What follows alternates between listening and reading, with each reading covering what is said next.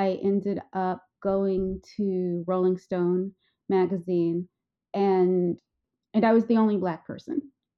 Also in New York City, you can't step outside in New York and not see a black person. Yet in my office, I was the only black person. Welcome to Color at Work, a safe space for sharing and strengthening the black and brown experience in the workplace. My name is Sofia Medina Andrade, and I believe in the efficiency of diversity and inclusion to achieve a more dignified and fair working world. Hello, community. In today's episode, I will be talking with Ayana Byrd, a multifaceted African American that in her 25 years of career has worked as a journalist for magazines such as The Rolling Stones, Glamour, Vogue, and many others. Ayana is also a screenwriter and the author of the award winning book Hair Story. Her voice has contributed to panel discussions about culture and about the representation of black women in popular culture. Hi, Ayana, and very welcome. Hi, thank you so much for having me. It's so nice to talk with you. It's a pleasure having you here. Ayana, can you share with us the story behind the amazing professional that you are? I began my career in 1995. As soon as I graduated from college, I started working at Vibe magazine, which is a music magazine that now is online only, but then it was a print magazine and it covered black music, hip hop and R&B mostly. I knew that I wanted to be a journalist since I was 8 years old and as soon as Vibe magazine came out, the magazine was not even two years old when I started working there. I knew that was where I wanted to work. I just thought the the journalism in the magazine, the photography in the magazine, the way that they talked about the artists that they interviewed, it was everything that I wanted to be. It just felt exactly like what I wanted to do with my journalism. And so when I got there at the magazine, the staff were more amazing than what the magazine was. All of us were young. the oldest person on the staff was 27 years old. I was 21 years old. We all worked so hard. We all loved the music that we were covering. We loved the artists that we were talking about. Everyone was really creative and talented, and most of us were Black. It was like walking into a dream. But then I also got paid. I mean, not very well because magazines don't pay very well, but I learned so much working there and being surrounded by Black people who were as talented as the staff there changed me forever. It just made me realize I could do whatever I wanted to do because I was just surrounded by all of these amazing people doing like great work. So I stayed at Vibe and when I left there, I ended up going to Rolling Stone magazine and and I was the only black person also in New York City. You can't step outside in New York and not see a black person. Yet in my office, I was the only black person. And I was only one of three people of color and the only one of us who was black. So for me, it was, I was mm-hmm. angry. I was angry that there had not been more effort to hire black people. I knew there were incredible black music journalists because I just worked with them for many years at Vibe. And the music that Rolling Stone covered, you know, Rolling Stone's a music magazine in general, rock music, all kinds of music. But a lot of the music that they were covering was Black music because that's what a lot of popular music is. And yet we were not on the staff. And so instead of feeling like I didn't belong or instead of feeling out of place, I felt angry that that because it seemed like a reflection of them not of me that there were no other black people there. So while i was at rolling stone i got my first book deal to write the book on black hair. And it was an idea that i had come up with along with another woman. We'd come up with the idea when we worked together at vibe. We were very young when we decided to write the book. We were 24 when we got the idea. And again to take it back to vibe it was such a dynamic creative place that we didn't think it was crazy that we were so young and so new in our careers and decided to write a book. It just felt like, of course, we're interested in black hair. There's not a book on black hair. we've both done work before on black hair in as far as papers and magazine articles and so we should be the ones who write the book and so we we did we wrote the book we got the book deal while i was working at rolling stone and so i left rolling stone so i could go and write the book hair story came out in february of 2001 and then by the time the book came out i was freelance writing for different magazines i started to write for some women's magazines doing beauty writing and health writing. And then I was still doing music and entertainment writing for just a lot of different magazines. And then 9 11 happened in the United States and it changed everything. The country went to war. I was living in New York. I knew someone who died in the World Trade Center. And so it, for I think anyone living in New York at that time, it really made me, it made me determined to do as much as I could with my life because it, everything all of a sudden felt so unsure. It was such a scary time in New York. And so I spent the year after 9 11 going on tour for Hair Story, still freelance writing, also really unhappy with the direction the country was going in politically and deciding what to do about it. So when we started the Iraq War, I decided I was ready to leave. And so my um, then boyfriend and I moved to first we moved to Italy, we moved to Florence, and then we moved to Barcelona. And there were a lot of Americans at that time who decided that they did not want to be in the US. But because I worked freelance and I worked for myself, I was able to leave. I didn't have to go to an office every day. As long as I had the internet and a telephone, I could be anywhere.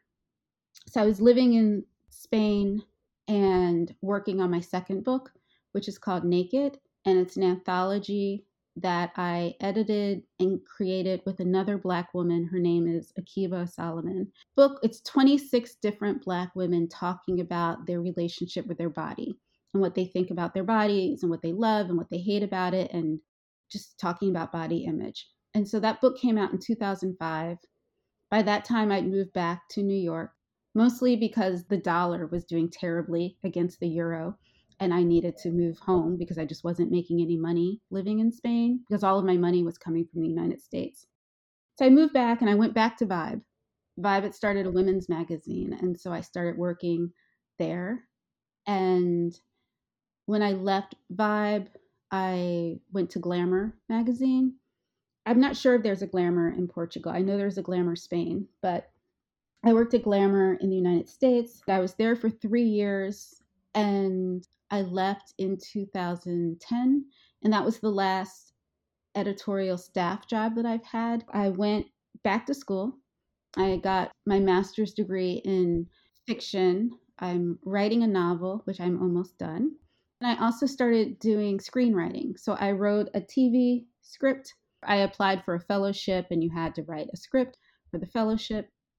I did not get the fellowship, but my script did get in the hands of a woman who creates television shows and movies. Her name is Tracy Oliver, another Black woman. She's amazing. She wrote the movie Girls Trip and the movie Little, which I don't know what that was called in Portugal, but Tracy's incredible. She's young, smart, so talented Black woman. And she read my script she liked it and she was casting the writers room for a new show about four black women in new york that's going to be on amazon and she hired me for the writers room. And so i made the move over to tv writing just last year. The show actually starts streaming this year so to be so excited the end of this year. It comes out in december on amazon and I'll, i worked on the second season so I won't be able to actually see what I wrote on television this year, but just seeing the show will be exciting. And so now I'm doing more work in television and I'm finishing my novel. And I still write magazine articles, not as much as I used to before. Mostly now, if I'm writing for a magazine, it's health stories.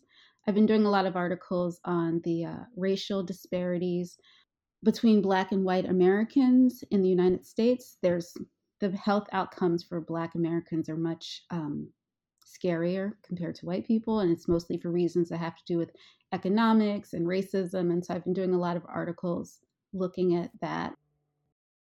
Whoa. I truly can see the beauty of your journey because not only you did a lot of great things with your career, You have experienced different environments, different sorts of magazines, ways of working, shifted careers.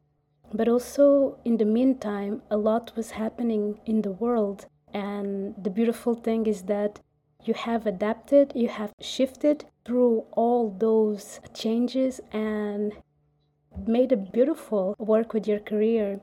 This makes me also think how was for you to return to the US and work again physically in a magazine? I was very depressed to come back. I only came back because of money and because the the dollar was performing so badly against the euro. That's the only reason that I came back. So it's one of the only times in my life I've made a decision that's based just on money. I'm not used to that. So it was hard for me to come back. So I went to Glamour and I was back to being the only black person. Like, so, you know, many, almost 10 years after I'd left Rolling Stone, once again, I was in New York City at a magazine with a really large staff, and I was the only black editor. And again, I was angry because once again, I felt like that's intentional. There's so many amazing black women journalists. Doesn't make sense that more of us weren't working at Glamour and writing for Glamour. Glamour is a really, I mean, now it's only online, but then it was like one of the biggest magazines in the country. And so I, I really made it a goal, a goal that I was able to achieve to hire as many Black women writers to write for the magazine while I was there. And so that's, I think, the thing that I'm proudest of about the three years that I was there. That's very inspiring, you know. And how has that worked actually? I'm a really good editor and these were really good writers. So we would do stories that were good. So no one could question, you know, who, who is this person? I've never heard of them. And I would think, well, you've never heard of them because you weren't looking in the right places. These are people who have written books or they've been in all of these other magazines, but just places that were not on the uh, the radar of the white editors at. Glamour. So I was glad that I was able to get these women's names in the magazine and to also make the editors there realize that they could expand who they were thinking of when they needed an article written. You know, I'm thinking, well, first of all, it was really great what you did and very inspiring. But at the same time, I'm thinking, how was the environment there? Because, as you said, you were the only one and I'm wondering how was the environment for you and also for the new black employees that you brought to the magazine? Working there myself, it was hard because again, the magazine was in the middle of New York City. It's on Times Square. Now it's not. Now it's at the World Trade Center, but then it was at Times Square. And so every day I would leave my life in Brooklyn, surrounded by Black people. I would get on the subway, surrounded by Black people. I would get off the subway at Times Square, surrounded by every kind of person you can think of. And then I would go into this office and I would just be surrounded by white people. And the world is happening outside. So there were things happening in the news. There were police shootings and killings of Black men, things that we're still seeing today, but that we're not getting the same news coverage as it does now. But I was still, or any Black person knowing what was going on, we were still angry and sad and upset, but I had no place in my office. There was no one I could share it with, or no one who really understood what I was experiencing or why this was so important. And it was um it was an isolating feeling and it also made me angry because again, I was there from 2007 until 2010. Obama became president while I was working there. So that helped in that I got to see the staff was really, really, really supportive of Obama during the campaign and also when he became president. And so I felt like at least that gave us a shared thing to be excited about and to be in support of. But I'd say beyond Obama's becoming president, you know, now it's that feels like a million years ago that Obama became president. But at the time, it was so exciting and seemed like it meant the country was moving in this amazing direction. I mean, that was not true, but we thought it at the time. It's funny because when you said that it feels like the elections had happened years ago, I don't feel like that, you know. I still can remember today the feelings that I had and how excited I was and was rooting for him. And I think black people around the world were also rooting for him and that it was something that meant a lot to all of us. It seemed obvious, right? Like here finally. And you know, Obama is not a revolutionary. He was a politician. He wanted to be president of the United States. That's a very specific thing. But there was such hope. Like, oh, it felt so hopeful and it felt like we were just we had changed direction. You know, while you were speaking, I was just like thinking after the election, everything went back to normal, no? So, how was uh, your daily day at Glamour, the interaction with your colleagues, and also how did they receive the black journalists that you brought in? For me, every day it was, it was hard. I'm no one was mean to me. So it's not like it was hard because there was anyone who there was never blatant racism. However, I just felt very um, alone, like the word that you used. Also, soon after, so I began working there in May. And in August, so just a couple of months after I was there, a woman, so when I first arrived, I didn't have an office. I sat out in like a, a room with like it looks like a newsroom where you just have lots of desks sitting next to each other. And a woman who I sat across from, she was a fashion writer and she had a fashion blog. And she often got asked to do talks about like fashion do's and don'ts because Glamour had this very popular column called Do's and Don'ts. And so this woman who again sat across from me, I have natural hair. I have a lot of hair. So I have enough hair for three people. And it was August in New York, so it's very humid. So I my hair is even bigger than normal. And this woman was invited to a law firm to give a talk about fashion, corporate fashion do's and don'ts. And so she had a PowerPoint presentation, and one of the photos in the presentation was of someone with an afro, and it, the writing on it said, just say no to the fro. That's terrible. And so it's the idea that this is not hair for the, the corporate workplace. And so then a white lawyer who was in the presentation found that offensive and said something. And it ended up becoming this very big media story. Like it was huge. It was in blogs, it was on TV, it was a big deal. And none of us at Glamour knew who had done it. We didn't know like when the story came out, it just said that a, a fashion editor at Glamour, but there are a lot of fashion editors at Glamour, so no one knew. We were at first we were like, is this even true? But yes, it was true, and we found out who did it. And I thought you were looking at my hair as you wrote that because of her computer monitor was literally in front of like how we were situated she always saw me when she was looking at her computer screen because I was right on the other side of it with my very big hair. So that happened with, you know, just a couple of months after I got there. And so this was when people still wrote letters to the editor, like actual letters in the mail, because this, this was before Twitter.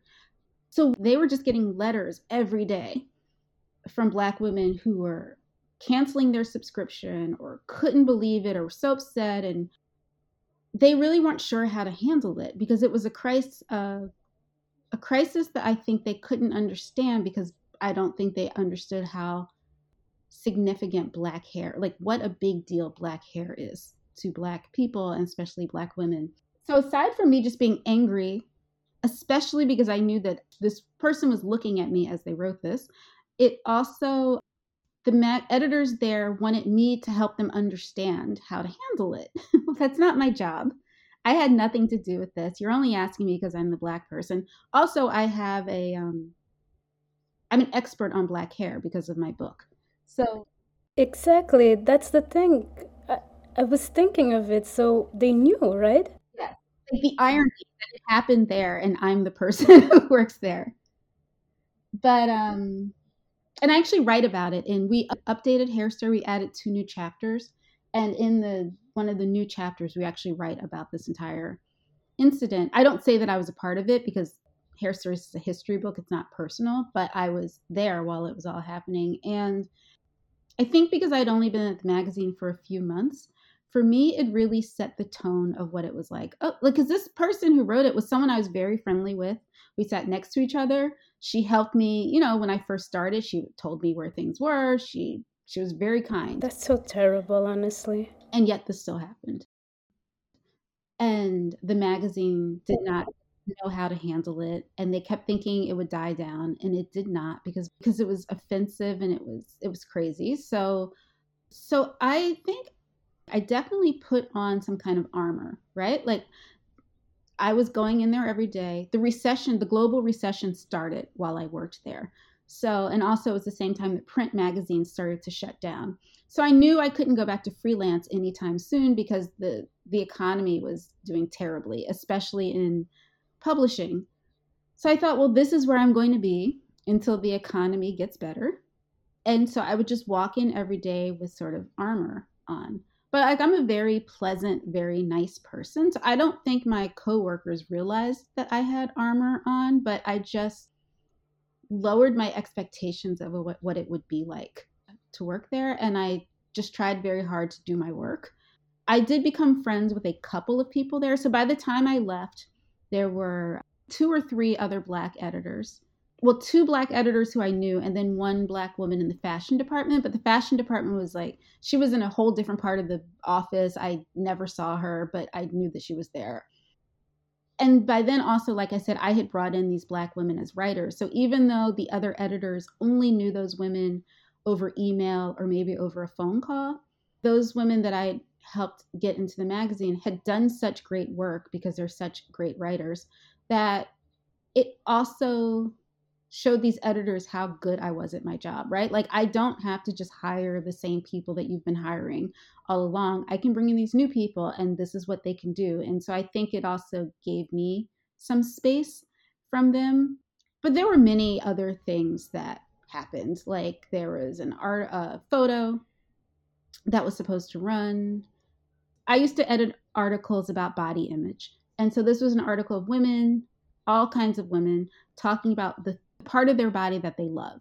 So it could be anything. I love my hair. I love my knees. I love my feet. It doesn't matter. And then why? And so there was a woman talking about how she loved her butt. I don't remember the woman was black. I don't remember any. I just remember somebody loved their butt.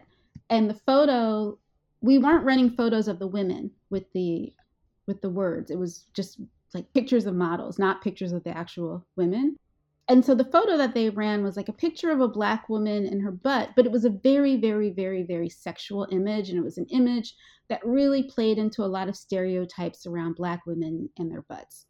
And none of the other photos in the article looked like that. And so I was like, oh, we can't run this picture. This is very, very sexualized, very calling attention to this woman's butt, very playing into stereotypes. Can we change it? And no one would back me up. so normally if that happens your supervising editor would talk to the art department and the art department would change it. But my supervising editor was like i don't understand. She just didn't agree with me. She thought i was making a big deal out of nothing. She would not have the conversation for me. So i went to the art director. The art director was, could not believe she had to talk to me about this and i was so stubborn and wouldn't leave her office that she finally changed it. But it took more than an hour out of my life to change a tiny photo on a page just because no one thought I had any idea what I was talking about. But any black woman, if you saw this picture, would understand why it was a problem. But things like that happened all of the time. I think that if there had just been more, any black editors at the top of the editorial staff, maybe that wouldn't have been, you know, I would have had an ally who was more senior than I was. Um, yeah.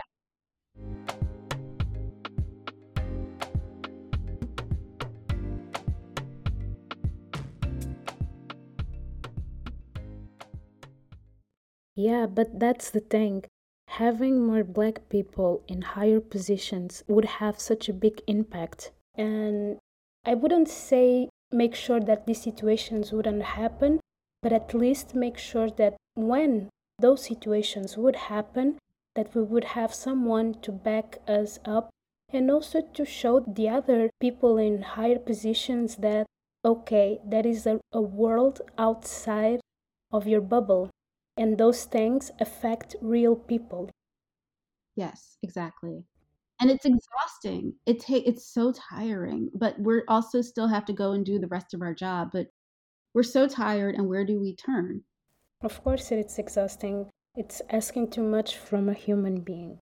But also, there is something that you've mentioned, and I would like to have you exploring that. You mentioned that you have started to armoring yourself. Can you share with us some of the strategies that you have used? I used all of my vacation days, which probably to someone who lives in Europe does not sound funny, but most Americans do not use their vacation time. It's ridiculous. I don't know why. I did. I knew that I had to always take care of myself and get away when I could. And so I used my vacation days. I also took advantage of the fact that like one part of my job was come up with ideas around whether it was body image or relationships or anything and to pitch those ideas and to get approval to do longer articles. So one of the things that I did was I spent as much time as possible com- coming up with story ideas that I would have wanted to read. And often that wasn't something that you would think would be in the magazine, but it helped me to know that I was working on things that I found were important and that I also thought would be important for Glamour's readers to read. So, whether it was a body image story, but also I worked with this one woman who's an author. Her name is also Ayana, Ayana Mathis, and she wrote an article, a personal essay about growing up with a mother who was mentally ill. And it was just her and her mother. And it was a memoir about her childhood with her mother. And it was really beautiful. Ayana's Black. And I thought just a really important story to tell, but something I had to, I don't want to say fight for it because it, was, it wasn't a fight, but I definitely had to stand up to do it and keep repeating that I thought it could be done. I thought it could be really good that was one of the things that I did to prepare myself. It could have been easier to pitch other stories or to pitch other writers to attach to stories, but I really always tried to do what I believed in. That helped. And I knew that I wasn't going to stay there forever. So I always kept trying to figure out what what will I do next? So that always helped, like having a future plan. I knew that at some point the economy would get better and then I could figure out my I, I thought I was going to go back to Barcelona I did not go back to Barcelona, but that helped. I think knowing that I didn't have to define myself 100% by being there helped me a lot. Also, at the same time, I was always being asked to give talks or to give interviews about Black hair because of my book Hair Story.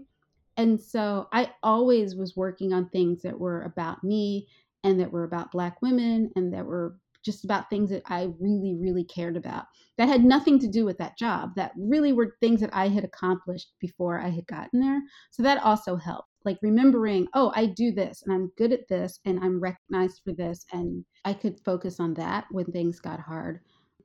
I also took walks every day. I mean, that sounds like such a corny answer, but it really helped so much.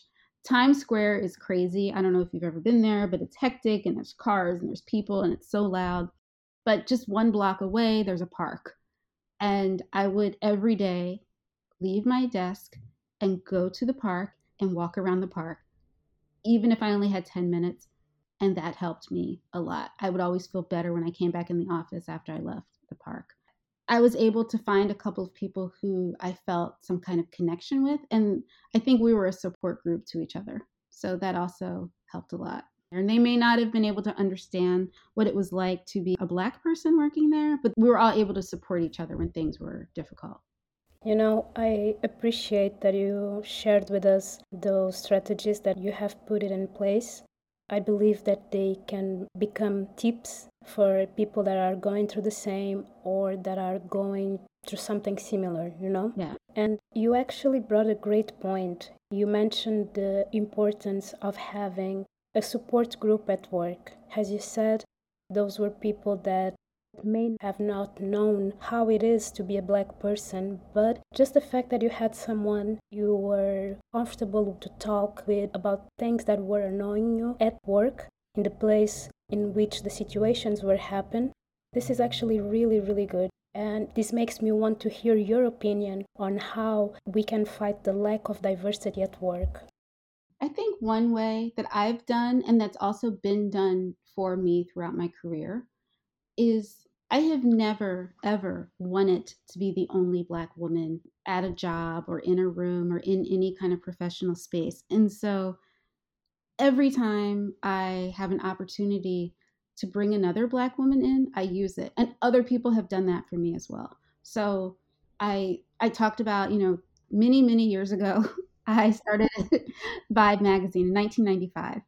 And still I get work through people who I met in 1995 at Vibe because they know I do a good job and they know what I specialize in. And if they hear about something that they think I would be good for, they recommend me. And I do the same thing. I think a lot of times say glamour they had never heard of us because they didn't like they'd never heard of these writers that i brought in because they didn't have to they could just ignore the fact that so many black women were out there doing great journalism but then i came and i brought a couple of more in. And i know some of those women then brought in other women when i stopped working there. And i think so that puts the responsibility that this part of my answer is putting the responsibility on us right? Like but i think if we can um always, if there's ever an opportunity to bring someone else in the room with us, use it.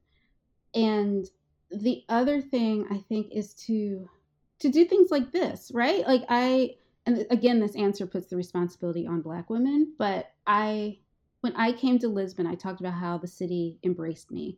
And one reason was because I knew I knew black people there who introduced me to other people who helped me to feel as though I had a support group. And I think those things can help open doors.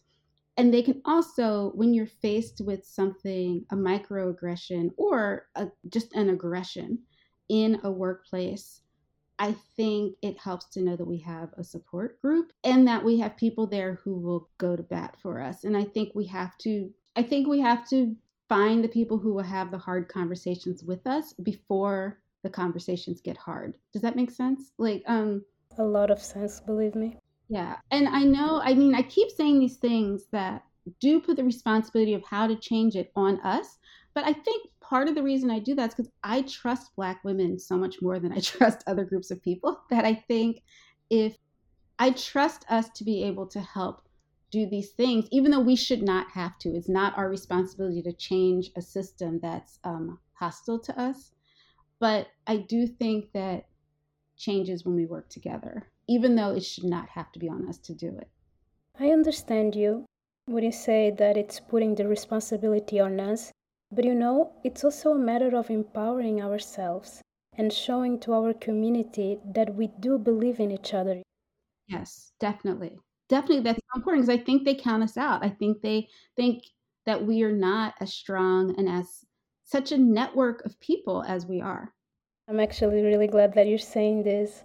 Not only has your own opinion, but has a result of your personal experience. You know, it's so powerful.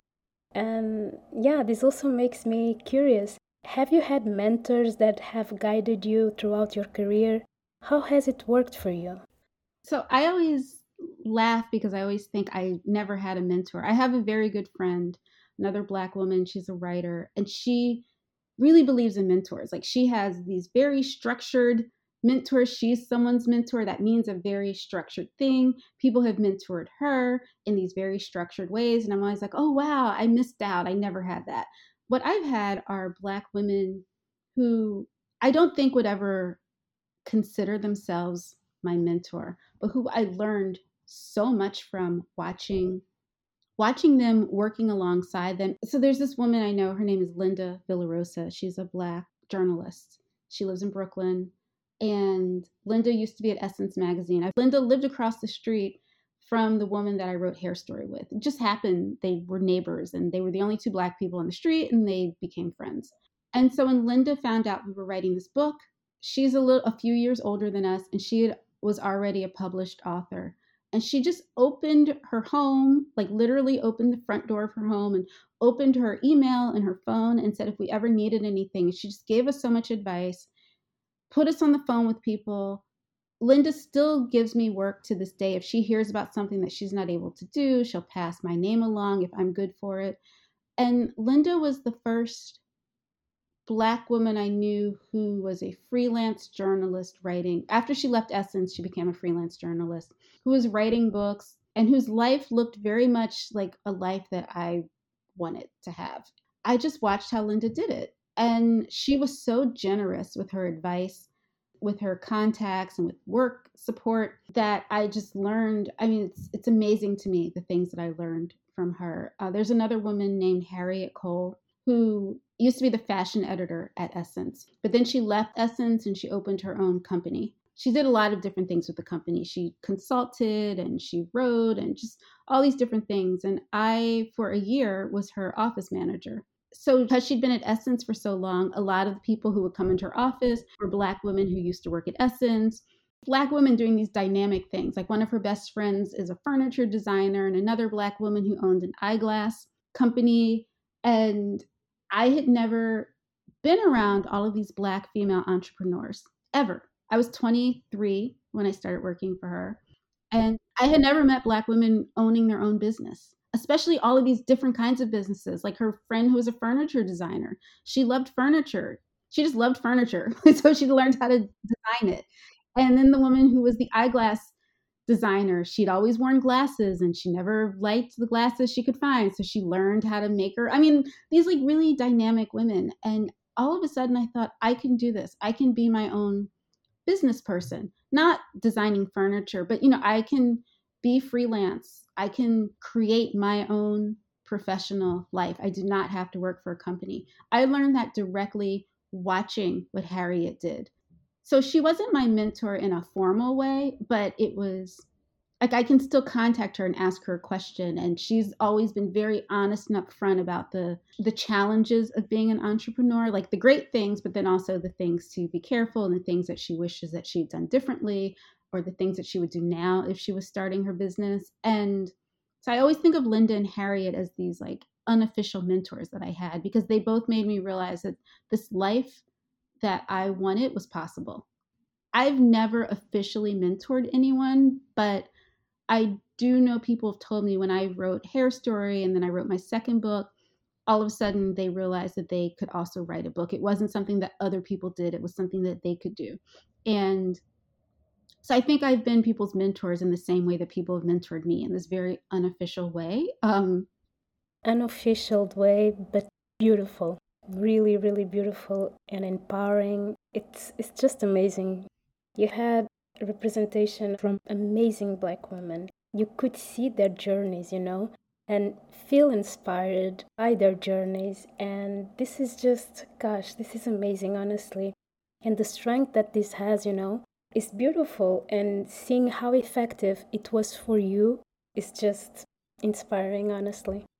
It didn't just change my work life, it changed my life. I was able to see that how I wanted to live in all ways was, was possible. It's so great to hear that you have done because also you can see you can see it you know in your career you have done such amazing things while enjoying your life thank you for sharing your story with us but before letting you go I would like to ask you if you have a, a message, an advice for all black women that are working and still figuring life out. What would you tell them? So that would be one piece of advice is just to like attach yourselves to things even if it doesn't have an immediate financial payoff right away because it'll just educate you and lead to the next thing and lead to other people right? It can just lead to people who might be a formal mentor or just a support network. Done that a lot. I also I try to say yes to as many opportunities that come along as possible unless my gut feeling is just telling me this is feels like a disaster and sometimes it has not worked out at all but sometimes it's really led me to these things like in these opportunities like when i got my um, master's degree in fiction which ended up leading me to lisbon which ended up changing like taking me in this whole different direction that's been amazing in my life i decided to go back to grad school it was just a fluke. I was like, am I doing that? Like, I'd never been thinking about going back to school, but I was approached to do it and I just dove in and I, it was hard work, but it was such a payoff and changed everything. That would be my other advice, like to, not to feel like you're ever too old or too established in your career to try something new. I was 40 or 41 when I started graduate school. And in this two year program, I was, I was like 42 or 43 when I moved to Lisbon. I was 46 when I had my son. If women believe the things that the world tells us about what we're not supposed to do by a certain age, we will all stop doing anything once we were 28 years old. and I think the biggest way that I live my life is I never think about age stopping me from doing something. So like, oh, I'm going to start this whole career as a TV writer at 47. It doesn't that doesn't feel crazy to me at all. It feels exciting to me that like there's still things that excite me after a long career. um I think that's my biggest advice, like not to listen to anyone. Everybody has an opinion on what black women, what we're supposed to be like, what we're supposed to like, what we're not supposed to like, how we're supposed to think, how we're supposed to act, how we're supposed to dress, how we're supposed to wear our hair, at what age we're supposed to do certain things. I think my biggest advice is just listen to yourself. And anytime that what you're thinking you should or shouldn't do is based on like someone else or society's opinion, just don't listen. I know that sounds like a cheesy magazine article, but honestly, that's how I've lived my life. I mean, that's how I was able just to become a mother at 46. I was like, no, this is what I'm doing. I don't care you never find an article that's like, yeah, go be a mom at 46. Everyone's like, that's crazy. But it's not. It's like the best thing that I've ever done. And I think Black women, everyone wants to tell us how we're supposed to act. And so I think the reason I've been able to have this career that's gone to all these different countries and taken all these different approaches books, magazines, the internet, TV is because I, I just don't listen to what it is that these institutions that don't respect Black women tell me a Black woman is supposed to live like. I'm so inspired by you, Ayana. Thank you so much. I'm so excited about this podcast. Cannot wait to start listening to it. Thank you for accepting to talk to me. I'm pretty sure that after this conversation, our listeners will be curious about you. So, in case they want to get in touch with you, how and where can they find you? Oh, my website, ayanabyrd.com. So A Y A N A B Y R D.com. You can contact me on there. Great. I'm pretty sure people will reach out. Thank you. Thank you. Thank you for listening to another episode of Colour at Work. If you enjoyed this podcast, be sure to subscribe, rate it, and leave a review. Until next time.